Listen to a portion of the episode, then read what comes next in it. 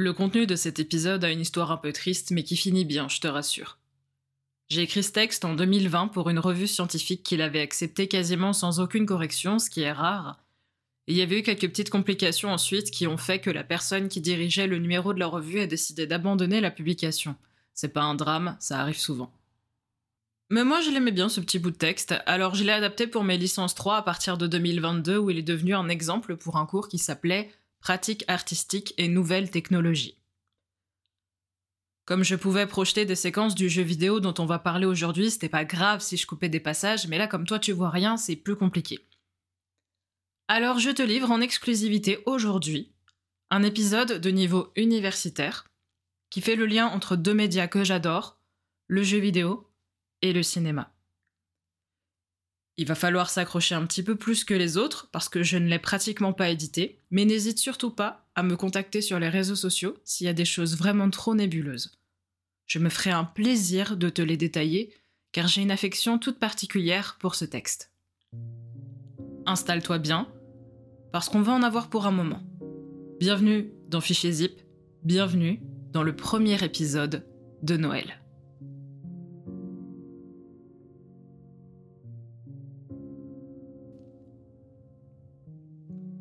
Une heure et 40 minutes.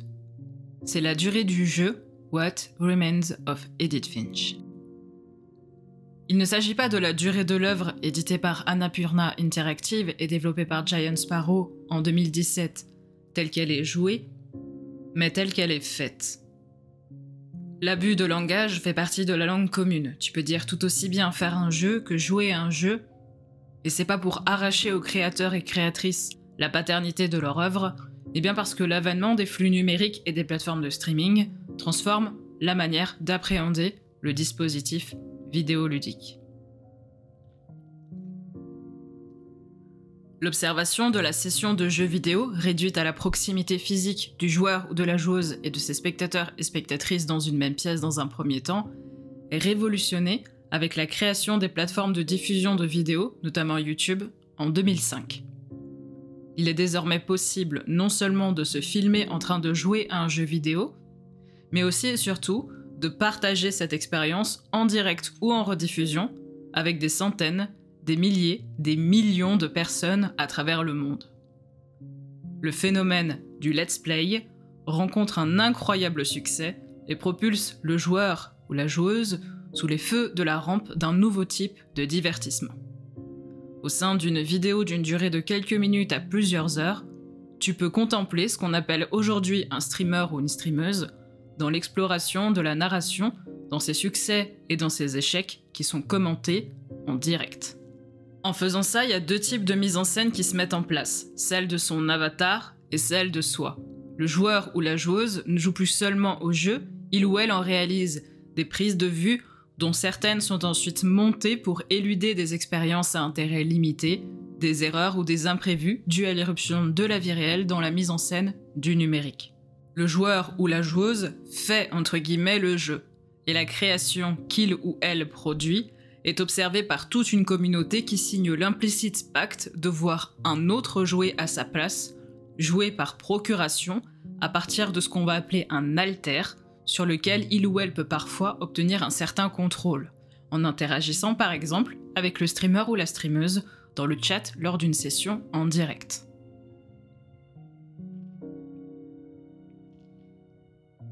La grande majorité de la communauté fait toutefois preuve de passivité et se contente de regarder à travers un écran cette personne jouer comme on le faisait autrefois en s'installant sur un canapé à côté de la personne qui avait la manette. Cette session de jeu transformée en expérience presque cinématographique, pacte de croyance à une réalité que l'on sait truquer, selon le principe d'André Bazin, se déploie jusqu'à l'une des formes numériques les plus minimalistes. Le Full Walkthrough No Commentary, le jeu intégralement mis en scène sans commentaire de son joueur ou de sa joueuse, écrémé de toutes ces phases de réflexion, d'exploration, d'hésitation, d'échec et de demi-tour dues à la rencontre d'impasse.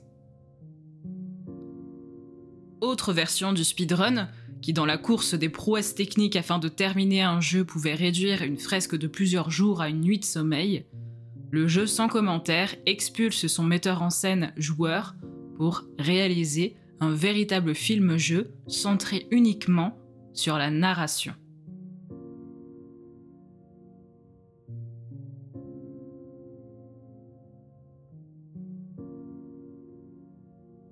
C'est l'une des chaînes qui propose ce type de contenu qui va nous intéresser aujourd'hui.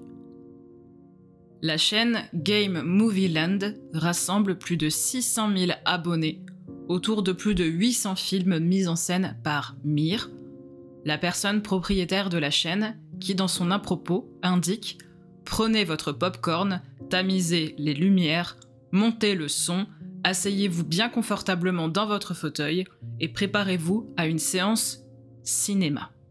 Bon visionnage. Le fait que la plupart des films-jeux obtiennent des milliers de vues prolonge une forme d'idéal vidéoludique loin d'être récent, alors que l'art vidéoludique et l'art cinématographique se croisent toujours plus souvent dans l'exploitation la plus immersive possible de la fiction.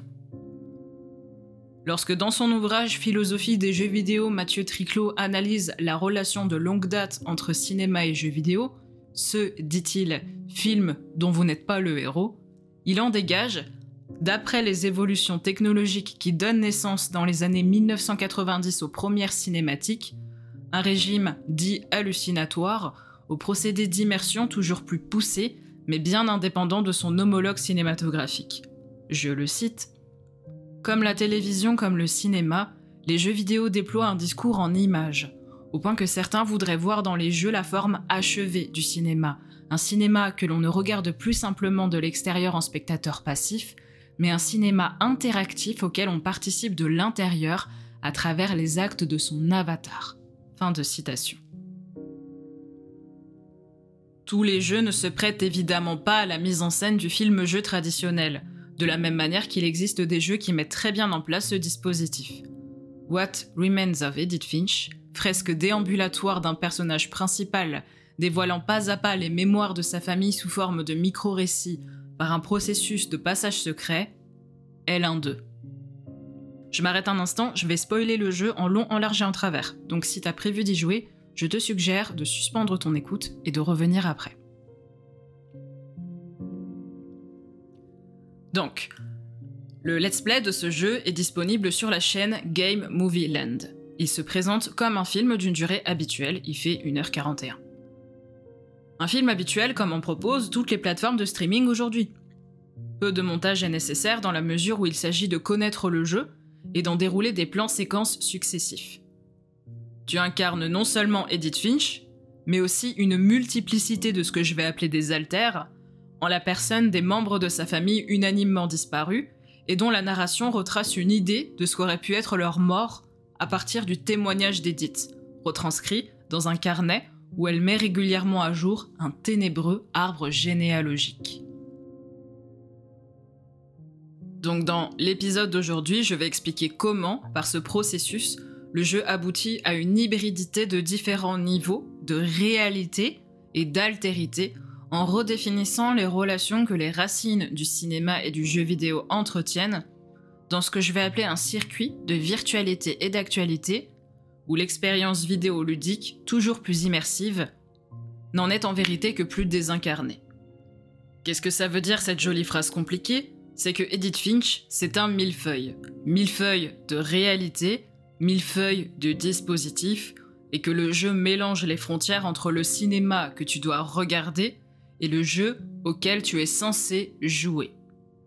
Tantôt considéré comme une anthologie de contes macabres dans une mise en scène intégrale sans commentaire, tantôt diamant identitaire aux multiples facettes, What Remains of Edith Finch questionne les altérités dans un libre arbitre nuancé.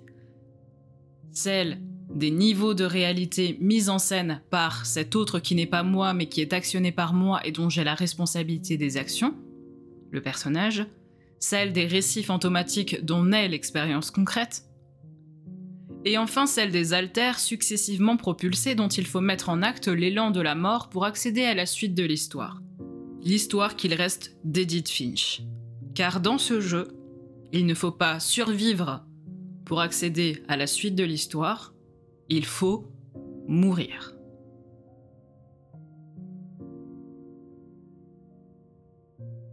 Les années 1990 constituent la période majeure propice à la rencontre du médium cinématographique et du médium vidéoludique. Comme le rappelle Mathieu Triclot, les deux grandes révolutions technologiques que sont l'évolution de l'espace de stockage des supports d'installation des jeux, c'est-à-dire les disques durs, ainsi que l'utilisation de lecteurs optiques aux capacités 3D pour faire les cinématiques, impactent directement le monde du jeu vidéo. Dès lors, ce dernier intègre de manière déterminante, donc la cinématique, cette petite séquence vidéo qui interrompt les actes de jeu réalisés par le joueur pour laisser s'exprimer la narration prévue par les créateurs et créatrices dans le but de donner un élan à des péripéties dont ils approfondissent l'ambiance tout en concluant les précédentes. Mathieu Triclot dit, je le cite, Mais la cinématique demeure un objet paradoxal. Si elle atteste bien d'une forme de continuité possible entre cinéma et jeux vidéo, puisque ce dernier intègre désormais des moments filmiques, elle court cependant toujours le risque de sombrer dans la discontinuité, d'apparaître comme un simple intermède cinématographique étranger à l'action ludique. La cinématique se caractérise en effet par la suspension temporaire des actions de jeu. Quand il y a du jeu, il n'y a pas de cinématique. Quand il y a cinématique, le joueur s'efface derrière la posture traditionnelle du spectateur. Tout se passe comme si le langage du jeu devait être suspendu pour que celui du cinéma trouve enfin place pour s'exprimer. Fin de citation.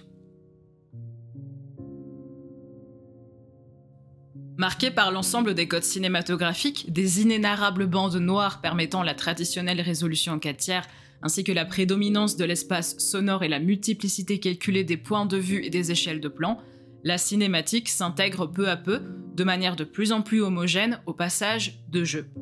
La popularisation des QuickTime Events, donc les QTE, sur la fin des années 90, va permettre de renverser une forme de passivité sur un événement important de la narration en imposant une action au comportement réflexe. Je déteste ça. Cette hybridité entre l'interaction effective et la passivité contemplative s'installe de manière notamment dans les œuvres des studios Supermassive Games, qui ont fait par exemple Until Dawn, ou encore Telltale Games, qui ont fait par exemple Wolf Among Us. Ces productions fondent leur intérêt manifeste sur les mécaniques de leur narration aux fins multiples et autres effets papillons.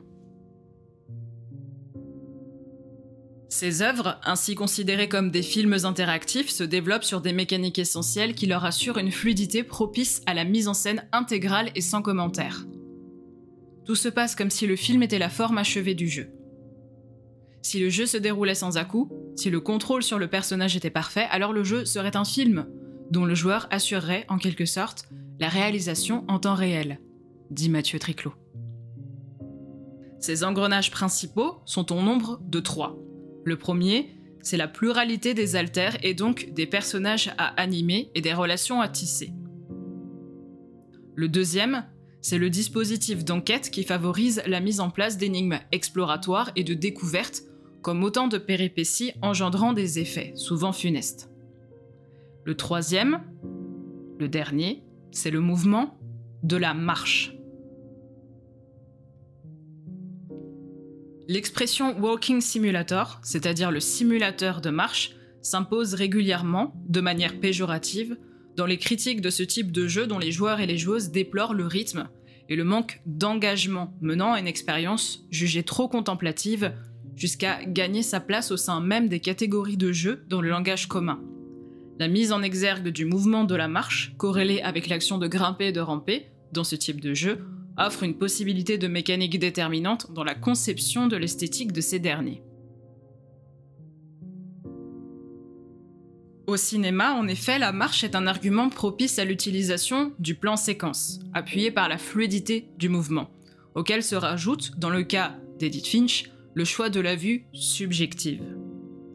Des 11 histoires racontées dans le jeu, enveloppées par l'introduction et la conclusion concernant le personnage d'Edith, 9 donnent au joueur ou à la joueuse la possibilité d'action, et deux de ces 9 font intervenir l'un des personnages joués à la troisième personne durant quelques secondes.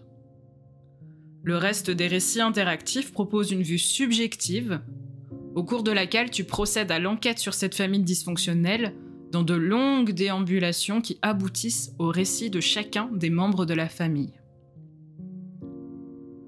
En prenant le contrôle des multiples altères des membres de la famille d'Edith, qui constituent la narration comme autant de pièces à conviction prenant vie, tu vas créer tes propres espaces, car la poursuite de la narration est définie par tes mouvements de marche, de tête et de bras.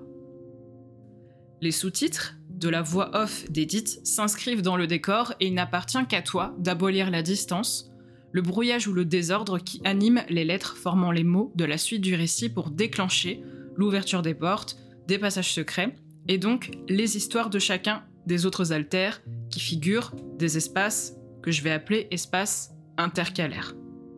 Edith Finch se démarque des œuvres ludiques propices à la narrativité cinématographique. Au lieu d'un engagement, nous allons avoir un encagement des altères, dont le destin est aussi scellé que les portes de leur chambre.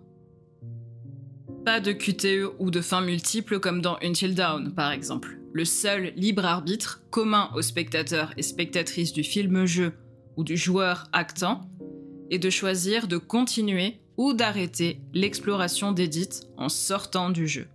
La frontière des altérités se réduit et celles-ci se confondent. L'enquête, qui prend la forme d'une visite de la maison familiale, est destinée à l'invocation de séquences successives qui sont autant de souvenirs, soit et regrets d'un alter, Edith, à partir de pièces à conviction laissées par un autre alter, chaque membre de sa famille, que de processus imaginaires à partir du texte du carnet d'Edith, qui est lu dans le jeu, en fait, par son fils, on le comprend plus tard. L'ensemble de ces procédés filmiques, loin de favoriser l'immersion malgré leur aspect contemplatif et très poétique, je le conçois, conduit en fait peu à peu à l'incarnation de tout le monde, donc de personnes, et donc à la désincarnation du personnage que tu joues.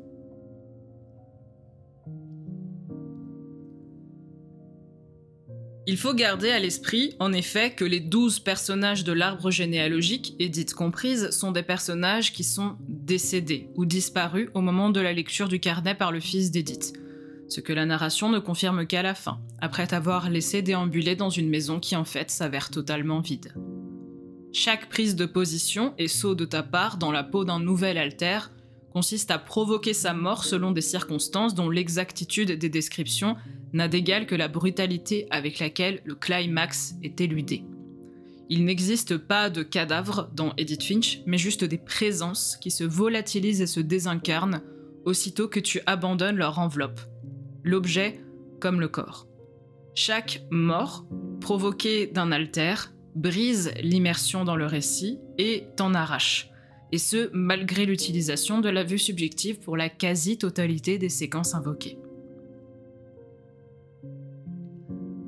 Comme le précise Mathieu Triclot, qui décidément sponsorise cet épisode, contrairement à ce que l'on pourrait penser spontanément, la vue en première personne n'apporte pas un surcroît d'incarnation, l'impression d'être dans la peau du personnage, mais bien plutôt le sentiment inverse d'un vertige, d'une désincarnation, d'une perte de repère. Fin de citation. La narration d'Edith Finch consiste à faire revivre des morts comme autant d'altérités qui constituent l'histoire du personnage, et donc d'altères propulsés par toi qui tiens la manette. En confiant son carnet écrit pendant sa déambulation, Edith donne l'occasion à son fils de faire le jeu. Plus exactement, elle offre la possibilité à un autre de réaliser son propre film à partir du jeu auquel un autre, c'est-à-dire elle, s'est prêté. L'ensemble du jeu est dès lors constitué de ce que je vais appeler des récits fantômes, pour reprendre l'expression telle que l'entend Baptiste Campion. Baptiste Campion que je cite cette vision du récit consiste donc à établir parallèlement au récit bien réel que le lecteur-spectateur peut suivre, ce que nous proposons de nommer un récit fantôme, sorte de miroir négatif du récit existant. Le récit qui ne s'est pas passé, faisant que le récit concret est ce qu'il est. De ce point de vue, il est l'exact opposé des chapitres fantômes construits par le lecteur de fiction pour rendre compte d'événements de la digèse passés mais non racontés. Fin de citation. Les chapitres fantômes sont ici évoqués par Umberto Eco dans Lector in Fabula. Je te mets la référence dans la description, comme d'habitude. C'est en effet le mouvement de la visite qui met en acte les différentes découvertes. machine hybride qui va agglomérer différents récits comme autant de contes constituant un genre de carburant pour faire perdurer la narration. La déambulation d'Edith elle-même, c'est un récit, en fait, qui est imaginé par le personnage d'un fils qui n'a jamais connu sa mère, qui est décédé en le mettant au monde. Et ça justifie ici la prise de vue subjective. On voit jamais Edith. L'esprit des deux principaux alters qui prennent en charge le récit ne peut que fantasmer, en fait, le personnage bien souvent disparu avant la naissance de la personne qui raconte. En effet, à l'exception des personnages de Milton et Lewis, ses frères, et dans une certaine mesure de Dawn, sa mère, et d'Eddie, son arrière-grand-mère, Edith n'a en effet connu aucun des autres personnages dont le récit est mis en acte par le processus ludique. Garde ça en tête, c'est important pour la suite. Edith, qui a pourtant habité la colossale maison pendant une dizaine d'années, reste surprise de l'incongruité de l'itinéraire que lui font prendre les passages secrets. Si j'avais su qu'il faudrait autant grimper, je serais pas venue à ma 22e semaine de grossesse, commande-t-elle dans son ascension vers les hauteurs de l'édifice secoué par le vent. Ouais, parce qu'elle grimpe sur les murs de la maison. Incroyable.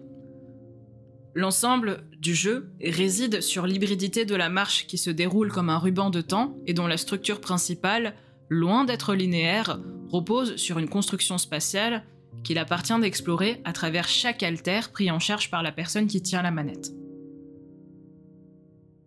Comme le dit Campion, que je cite de nouveau, cela renforce l'idée de récit fantôme car tant que le récit est perçu comme une succession temporelle seule, on peut noter que chaque embranchement constitue une étape, un pas qui est irréversible et qui garantit en quelque sorte l'unicité de chaque récit particulier. Autant de récits ne peut s'opposer le non-temps du non-récit de ce qui ne s'est pas passé. Par contre, la métaphore spatiale permettrait de déconstruire cette vision à sens unique de la narration. Si l'on considère qu'à la narration temporelle succède un parcours spatialisé parmi une succession de possibles embranchements, il devient possible de concevoir un récit fantôme qui évoluerait parallèlement au récit actualisé.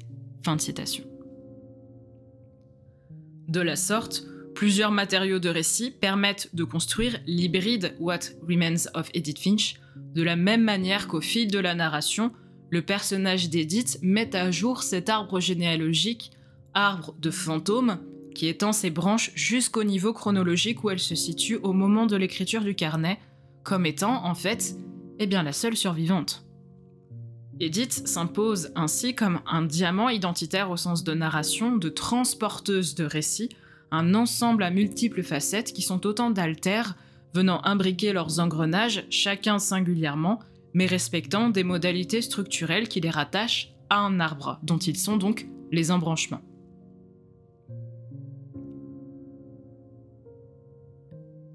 Edith, c'est quelqu'un de très calme, c'est un personnage très posé.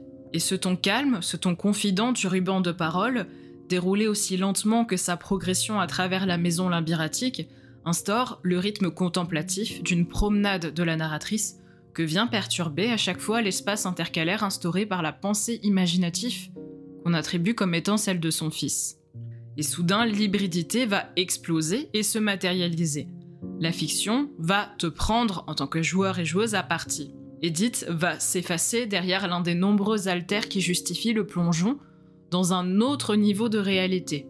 Ce qui n'est pas arrivé pour Edith, mais qui va arriver à l'image à cause de tes actes à toi.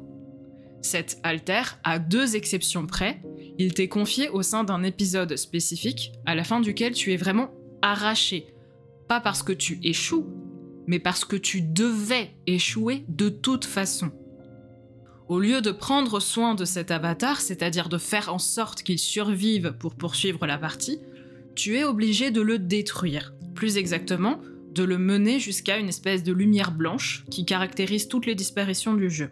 Une disparition si puissante que même la pellicule cinématographique de l'imaginaire ne la supporte pas, comme si elle devait imploser sous le choc de la disparition, comme si la mort ne pouvait être qu'imaginée par toi en tant que personne réelle.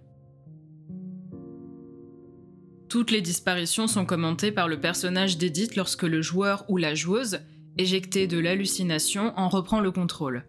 Il y a une seule exception dans tout le jeu, c'est la mort du personnage de Grégory.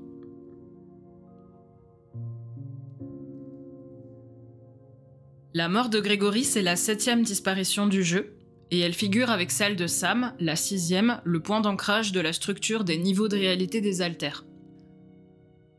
Grégory c'est un tout jeune enfant quand il meurt. Et dans la mesure où il s'agit de celle d'un tout jeune enfant dont l'impuissance face à son destin inéluctable est matérialisée par une baignoire laissée sans surveillance par le personnage de Kay, sa mère, il s'agit d'une des plus violentes symboliquement du jeu. Justifié par le jeune âge du personnage ainsi que sa situation dans la baignoire, l'espace intercalaire de cet altère est caractérisé par son immobilité. T'es assis dans ton bain. Le personnage se tient assis, les jouets sont en lévitation dans son bain en suivant les inclinaisons des joysticks de la manette, auxquels se rattachent les mouvements de bras de Grégory. Il y a une petite musique qui a marqué, je pense, énormément de monde. Euh, c'est la valse des fleurs de Tchaïkovski. Tape sur, euh, sur internet, tu reconnaîtras tout de suite. Au son de cette musique, tu es invité à imprimer au jouet euh, une grenouille, un mouvement de balancier sans quoi la musique va grésiller, voire s'arrêter simplement. Véritable chef d'orchestre, tu prends en charge l'alter que sa mère abandonne dans une dispute avec Sam. La structure ludique imprime à cet égard une vérité déterminante. Le jeu, même s'il est très contemplatif, eh ben il va pas continuer sans toi. Mais en même temps, ça veut dire que tu prends acte par la même occasion de la responsabilité et de l'engagement de la mort de cet alter qui t'a été confié. S'il meurt, il va mourir, ce personnage, c'est de ta faute. Tu restes le dernier chef d'orchestre de cette danse macabre dont la composition est soigneusement étudiée. Le game design est incroyable, quel que soit le temps que tu prends pour débrouiller les différents sous-titres jetés pêle-mêle comme autant de jouets dans le bain, la disparition du personnage de Grégory Soulot va permettre d'opérer, par le brouillage de l'espace sonore, une fusion de la musique de Tchaïkovski. Du coup, t'entends pas très bien à la fin, ce qui fait que le jeu est calculé pour que la disparition de Grégory, euh, qui devient un jouet qui traverse l'orifice de la baignoire, coïncide exactement avec les dernières notes du mouvement de la musique. Introduit par le contrat de divorce de Sam et Kay, le récit fantôme de Grégory constitue une déchirure dans la narration générale. Il catalyse la mise en tension de ce qui s'est effectivement produit, de ce qui aurait pu se produire, et de ce qui se produit selon les imaginaires corrélés des altères en présence, y compris Grégory lui-même. Je me demande ce qu'il a vu, confesse ainsi la voix de Sam dans un petit mot écrit sur le contrat de divorce à l'intention de Kay. Seule disparition qui ne récolte aucun commentaire du personnage d'Edith. Comme si cette mort était insupportable pour ce personnage qui va devenir maman. À cet instant, le jeu te fait prendre cette conscience glaçante, tu es tu es une entité machinique hybride et chacun de tes altères doit mourir. Les niveaux de réalité entre l'expérience cinématographique et vidéoludique fonctionnent avec les multiples altères qui les composent et les impliquent. Définir What Remains of Edith Finch comme une mise en abîme de ces niveaux n'est pas exactement faux, mais consiste à rester à la surface de la réflexion. Si Mathieu Triclot évoque ce qu'il appelle des paliers de retrait, moi je vais fonctionner par circuit. Le réel n'y a aucune place, c'est pas la question, c'est pas réel. On en a déjà parlé, le jeu vidéo c'est pas la réalité, le cinéma c'est pas la réalité non plus. Dans la mesure où les altères interviennent dans l'agglomérat d'espace grâce auquel la structure de la narration peut se déployer, il faut qu'on introduise une dimension cinématographique dans une étude de ce jeu précisément. Par un procédé relevant du numérique, il s'agit d'obtenir une somme d'images dont le mouvement entretient un rapport extrêmement étroit avec la temporalité. Tout Edith Finch est un flux temporel qu'il s'agit de parcourir, pas sur un régime chronique, c'est-à-dire du temps, mais sur un régime organique, c'est-à-dire de l'espace, du mouvement de l'altère. C'est bien après chaque espace intercalaire visité que Edith peut mettre à jour son carnet avec un croquis de l'alter rencontré. Elle actualise son carnet comme elle actualise pour son fils la vision de cet alter. Et c'est en ce sens que les niveaux qui sont investis sont moins des niveaux de réalité, puisque c'est pas réel, que des niveaux d'altérité, car leur exploration dépend des altères qui sont mis en acte dans le processus d'examen de l'espace. Quand tu visites les niveaux, quand tu visites les épisodes, les souvenirs, tu ne vois pas où peut la personne qui est concernée et qui va mourir. mais tu vas découvrir cet épisode à travers elle. Donc tu vas découvrir cet épisode à travers une potentielle réalité dans la tête potentielle du personnage que tu incarnes à ce moment-là.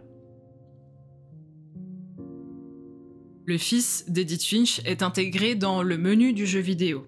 C'est ainsi que ce dernier commence, et sa narration n'a d'égal que son importance en tant que portail numérique vers l'actualisation de l'image d'Edith, qui commence son périple devant le portail de la maison, grâce au flux de sa voix, prenant vie une fois le carnet ouvert, par ta décision.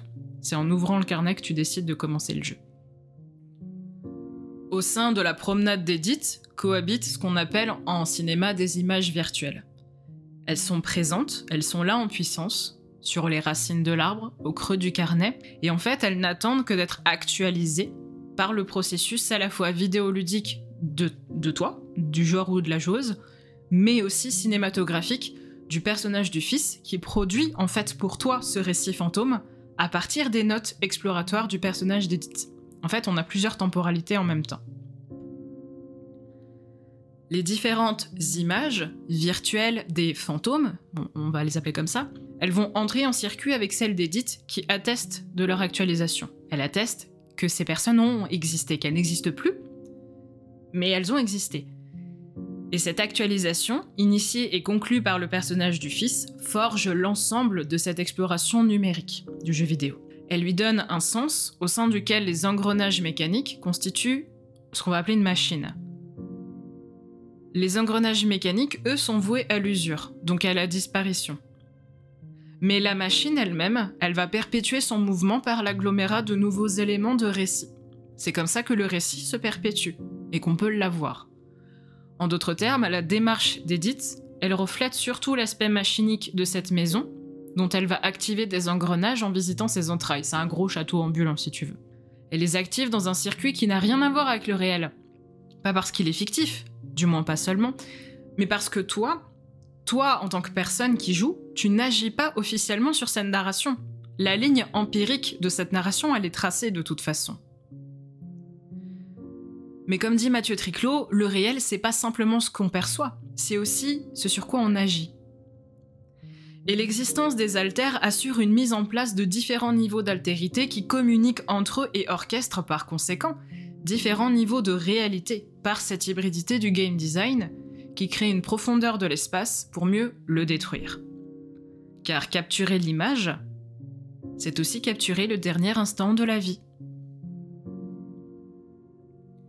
À ce propos, le, récit de la disparition de Sam s'en est une preuve déterminante.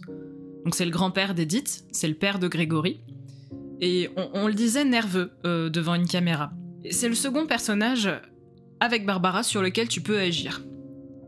Mais dans son espace intercalaire, il y a une somme de photos qui sont prises par le personnage de Dawn. Donc Dawn, c'est la mère d'Edith. Cette vision de la disparition de Sam se construit de la même manière que celle de Gregory. Dawn est d'abord immobile, et il s'agit pour toi d'explorer la nature durant une partie de chasse en bougeant l'appareil photo qu'elle tient dans les mains. Les commentaires sont débloqués par des travelling optiques, donc c'est le joli mot du zoom. Et donc, qui dit déblocage euh, des commentaires de Sam dit déblocage de la suite de la narration. Mais Sam, il est principalement vu de dos, et en fait, tu vois qu'il est déjà en train de disparaître. Au début de la partie de chess, Dan pose une question. Est-ce que je vais devoir tirer sur quelque chose? En anglais, elle dit euh, I'm gonna have to shoot something Là où le verbe to shoot signifiait aussi bien tirer le portrait que tirer une balle, on va avoir les deux actes qui vont se conjuguer. Sam va reprendre l'appareil pour cadrer Dawn en train de viser un cerf avec un fusil de chasse. Et la lunette de l'arme et l'objectif de l'appareil vont cadrer l'animal, tant et si bien qu'en fait le déclencheur de l'appareil, auquel tu as accès, hein, est aussi une détente. Tu captures le cliché de Dawn, et en même temps tu entends Dawn qui tire avec son fusil. Donc tu crois que c'est toi qui as tiré. À ce moment-là, le joueur ou la joueuse est ainsi tantôt réduit à l'œil automatique d'un appareil photo, tantôt à celui d'une caméra, qui donne un espace sonore et une mobilité du regard, mais pas du corps, puisque le personnage preneur de photos reste assez longtemps immobile, ne bougeant que son objectif. L'observation se fait sans mouvement de jambes cette fois-ci dans l'espace, sans marche, et cette observation va se désincarner peu à peu jusqu'à être totalement arrachée à toi. Dans l'ultime séquence, Sam va régler l'appareil photo sur un décompte. Donc c'est alors toi qui le contrôle, comme s'il te donnait l'appareil. Et cette subtilité est invisible dans la vidéo de Game Movie Land. Elle est perceptible que par la personne qui joue. C'est le moment où tu comprends, tu sais que tu, ça y est, les contrôleurs sont de nouveau à toi, t'es sorti de la cinématique. C'est invisible euh, quand il n'y a pas de commentaire. C'est visible que si c'est toi qui joues. Et c'est là la frontière entre cinéma et jeu vidéo, durant une seconde de compréhension, qu'elle s'est abolie. Le joueur ou la joueuse ne reprend donc sa liberté de mouvement que pour tuer le personnage de Sam et assurer non seulement la responsabilité du joueur ou de la joueuse dans la mise en scène de la mort de Sam, mais aussi son immortalisation. On a un changement de colorimétrie qui va assurer le passage de l'image virtuelle à l'image actuelle, qui va figer cet instant juste avant. La photo est prise, euh, Sam est en train de tomber en fait, c'est la dernière photo, que Edith range dans l'enveloppe posée sur l'autel qui est dressé pour Sam. Je voudrais à ce ajouter une citation de Wilfried Coussieu que j'aime beaucoup. En permettant aux joueurs de vivre la catastrophe, c'est-à-dire en passant d'un désastre embobiné sur une pellicule à un désastre expérimenté au moyen d'un système ludo-interactif, c'est l'ensemble des représentations de la mort qui est en jeu, en s'énonçant par un usage extensif de la synthèse et de l'immersion qui augmente les mécanismes formels de la narration autour d'un sujet joueur actant. Les implications du rapport à l'écran dépassent donc la tendance du cinéma en nous faisant simultanément spectateurs et acteurs des situations de catastrophe et d'après-catastrophe. Fin de citation. C'est un article super intéressant que je te mets dans la description qui traite de la mort dans les fictions vidéoludiques. L'hybridité des niveaux d'altérité, elle dépend de deux choses. D'une part, elle se met en place dans la mesure où tu passes de contemplateur à actant. Et surtout, elle est non seulement impliquée dans la mort du personnage, car d'elle dépend la suite de l'histoire, mais tu en portes la responsabilité. C'est une responsabilité de la narration ludique, à savoir la mise en acte de quelque chose qui est déjà prévu dans le scénario, mais aussi de la narration cinématographique. Cette mort déclenche la fin de la séquence de récit fantôme, et donc l'élan qui porte Edith vers le prochain espace intercalaire de l'alter correspondant. Mais la conception de la mort ne se limite pas à la narration cinématographique, et c'est en ce sens que s'opère une méthode de retrait supplémentaire au-delà du numérique, de l'actualité et de la virtualité. Dans cette mise en acte d'un libre arbitre que je vais considérer comme à rebours, What Remains of Edith Finch implique un questionnement de l'engagement du personnage joueur. L'absence de réaction, qui est en soi une réaction dans d'autres types de jeux assimilés à des films interactifs, par exemple dans Until Dawn, tu peux choisir de ne pas réagir à certains moments. Cette absence de réaction, elle n'est pas valable dans cette narration. Elle fait que retarder l'inéluctable, dont il s'agit ensuite de produire une actualisation à partir des différents éléments dont le personnage dispose grâce à son exploration des chambres auxquelles l'alter aura accédé par un moyen détourné. Le commentaire d'Edith à la suite de l'histoire de Sam, à ce titre, est glaçant. Elle dit De toutes ces histoires, c'est celle que j'aurais le plus aimé que maman me raconte. Cette marque de regret formalise les images qui viennent de prendre acte sous ses yeux. Et sous tes yeux. Elle ne les nie pas, puisqu'Edith en tient les preuves sous la forme de photos dans les mains. Mais elle actualise le fait que le personnage d'Edith n'en saisit pas les circonstances. Edith, elle n'a pas vu les circonstances de la mort de Sam.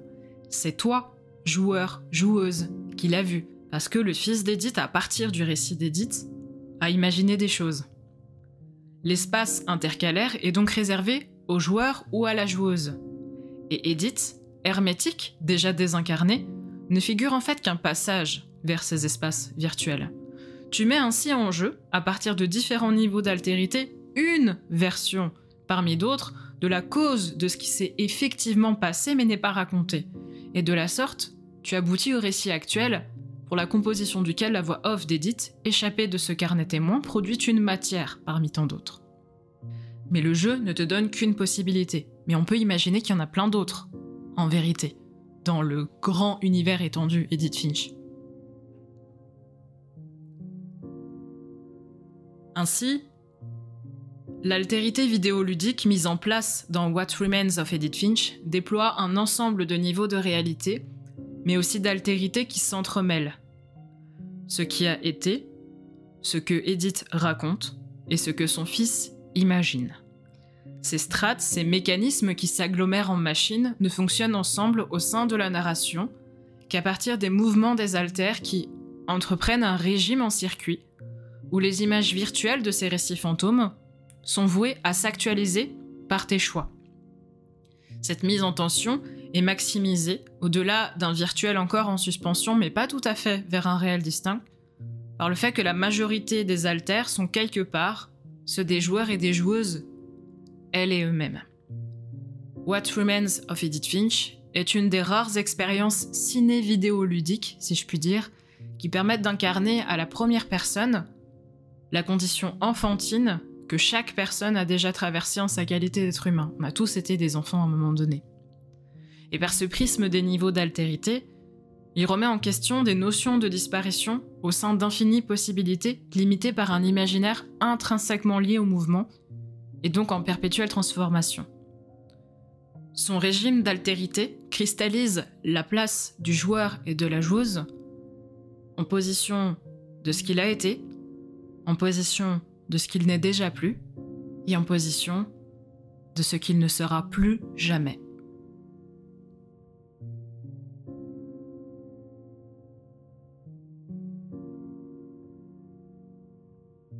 Ce sera tout pour ce premier épisode de Noël. J'espère qu'il t'a plu, j'espère que je t'aurai pas trop perdu. Dans tous les cas, n'hésite pas à me dire ce que tu en as pensé sur les réseaux sociaux, ça me ferait très plaisir. Je te mets comme d'habitude toutes les sources qui ont mené à ce texte dans la description. Et je vais te dire à la semaine prochaine pour notre dernier épisode de l'année de Fichier Zip qui portera sur les dramas coréens. Joyeux Noël, joyeuses fêtes, si tu célèbres, et à la prochaine pour une nouvelle théorie passionnante à décompresser.